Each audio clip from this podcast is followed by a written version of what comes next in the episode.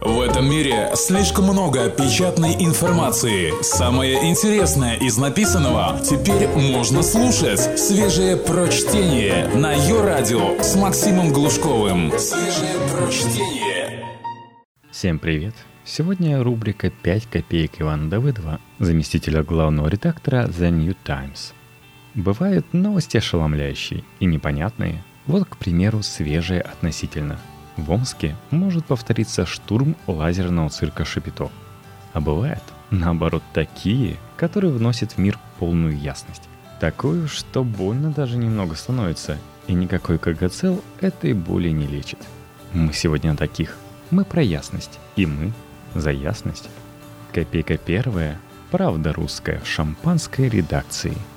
Теперь, на меня не глядя, не всякий поверит, но когда-то давно я учился в школе – Соврал бы, что читал охотно Апулея, а Цицерона ленился, но не стану.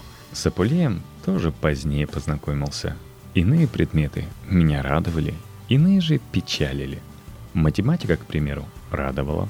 Потому что, как верно заметил блаженный Августин, красота прельщает числом. Впрочем, при него я во времена школьные тоже не знал.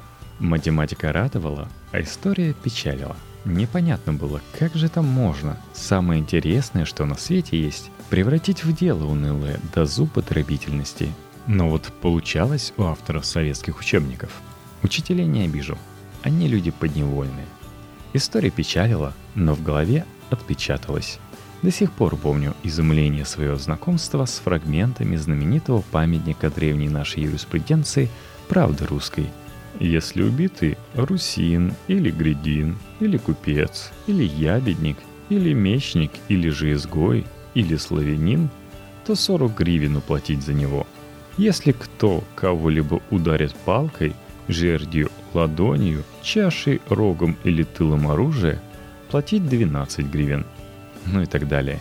Времена были советские, бал правил бородатый Маркс – и читали мы это все, чтобы лучше осознать классовый характер зарождавшегося феодального строя. Дело нетрудное. Там легко заметить, что холопа бить и убивать дешевле, чем человека уважаемого. Смущало, впрочем, не это. Пугал сам прескурант цен на убийство и рукоприкладство. Наглядность превращения боли, а то и смерти в товар. Если честно, то и теперь пугает – а ведь тогда я и подозревать не мог, что доживу до времен, когда правда русская снова обретет актуальность. Вот, например, в Казани один мужчина попал в знаменитый отдел полиции «Дальний». Попал без причины, и потом даже отсудил 8 тысяч за необоснованное административное преследование. Но это потом. Сначала получил по полной. От побоев и до пыток с использованием знаменитой бутылки из-под шампанского – Избавьте от необходимости объяснять детали. Всем ведь памятно, о чем речь. Мужчина везучий, выжил, отсудил 8 тысяч, и теперь вот еще 80 в качестве компенсации морального вреда. 80 тысяч рублей за побои и пытки. Фиксируем. А в городе Бор Нижегородской области одна женщина у местного салона красоты отсудила 141 тысячу рублей за перенесенные страдания. Ей продали комплект средств для ухода за кожей головы, да обманули – Голова после применения средств чесалась. Страдания эти ценятся на 60 тысяч дороже, чем те, которые несчастным обеспечивали в дальнем заметим. Даже на 61. Мы ведь о ясности. Так вот, ясно, что голова дороже. Не ясно только, почему бы не возвратить правду русскую, не напечатать внятный прескурант, не сделать общеизвестными расценки на издевательство и убийство – была, правда, русская в пространной редакции, была в краткой, будет шампанской. Чтобы знал трудолюбивый полицейский, сколько ему откладывать, чтобы в профессиональный праздник на любимое развлечение хватило. Как там это у предков? За бороду 40 гривен, за усы 12. Копейка вторая. Князья и чекисты – Московская городская дума одобрила инициативу КПРФ по проведению городского референдума за возвращение на Лубянскую площадь памятника Дзержинскому Феликсу Эдмундовичу. Там на самом деле хитрая история. Коммунисты поначалу предлагали три вопроса. В двух критиковался Собянин, третий о Феликсе. Депутаты московские прогневались и отказали. Тогда коммунисты вопросы о Собянине из списка исключили. Ну, подумали депутаты, раз Сергея Семеновича Светлейшего не порочит более, так отчего бы и не разрешить коммунистам референдум. Осталось собрать 50 тысяч подписей. И все, можно голосовать. Совсем еще недавно я бы написал, что беспокоиться не о чем. Ясно ведь, как Москва проголосует. Совсем недавно написал бы, а теперь не напишу. Оказывается, неизбывная она какая-то, любовь наша к палачам нашим. Вечно в глубине души тлеет и от легкого крымского бриза свежим огоньком занимается. Но мы ведь здесь за ясность. А вопрос с памятниками, который уже неделю умы москвичей окунает в путаницу. То строит высоченного Владимира Крестителя на Воробьевых горах, то не строит, то строит, но уже не на Воробьевых. А смотровую площадку на Воробьевых – все равно при этом собираются разворотить. Теперь еще и Феликс добавился. А значит, будут новые споры, скандалы, одиночные пикеты, массовые митинги и даже, возможно, аресты. Причем 50 тысяч, необходимые для инициации референдума, коммунисты соберут без труда. Думаю, даже старушек мобилизовать не придется. Хватит людей, имеющих к Клубенской площади профессиональные отношения. Очень уж они в последнее время размножились и утонет в спорах вожделенная ясность. Однако у меня есть конструктивное предложение. Пусть строит памятник, но только один. Сложный, в виде матрешки. Это, кстати, прямой отсыл к традиционным ценностям. Сейчас такое в моде. Чтобы сверху Владимир, внутри у него чекист. Потом еще какой-нибудь Владимир и еще какой-нибудь чекист – Хватит в учебниках истории и Владимиров, и чекистов. Земля наша обильна, как сказал Костомысл Рюрику. И так до самой маленькой, но зато единой и неделимой, как и Великая Россия матрешки. До Владимира чекиста, чтобы уж окончательная ясность, чтобы никакой путаницы. Только свежее прочтение на Йо-Радио. Копейка третья. Децл Грантаты. Третья заметка в копейках. А чего бы и не поболтать про творческую кухню.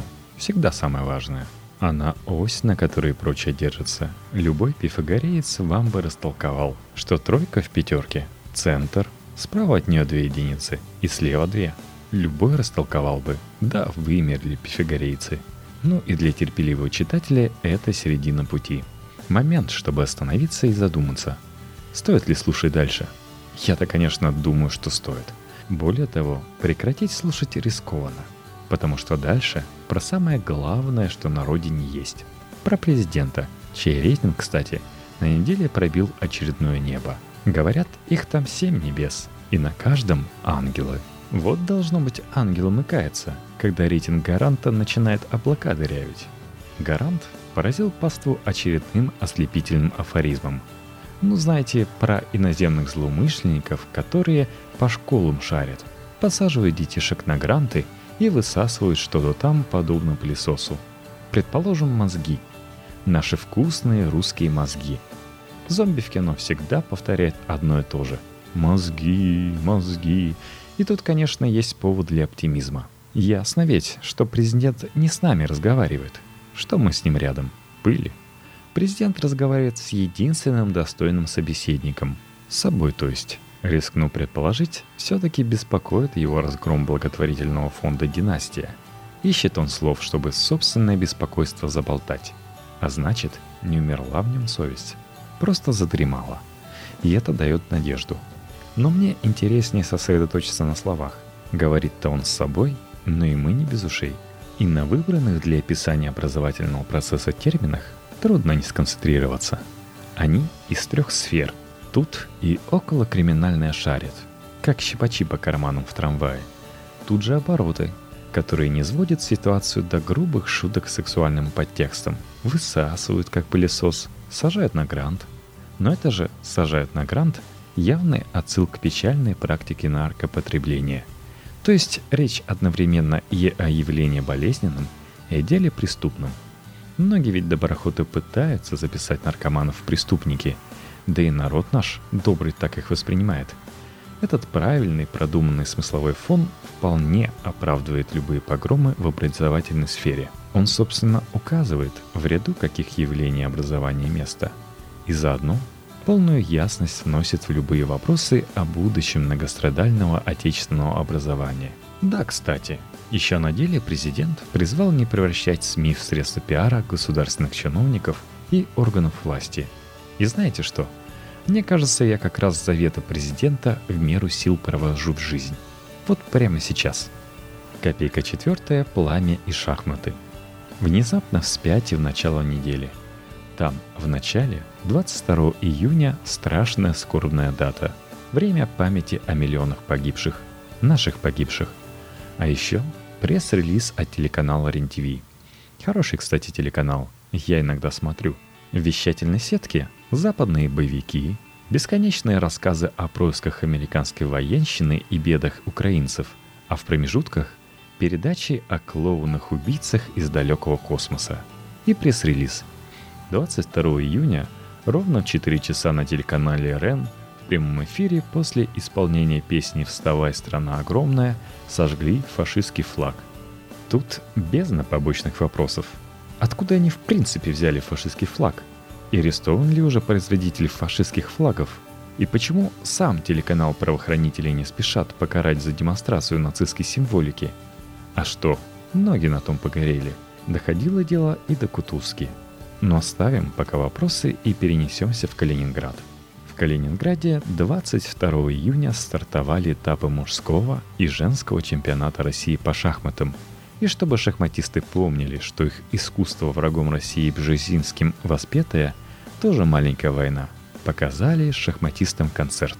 В частности, юноши и девушки в форме красноармейцев и нацистов плясали с квадратами, черными и белыми, как несложно догадаться – Сопровождалось это все чтением довольно скверных стихов и декламированием слоганов типа «черные начинают, красные выигрывают», будто речь о схватке индийцев с неграми.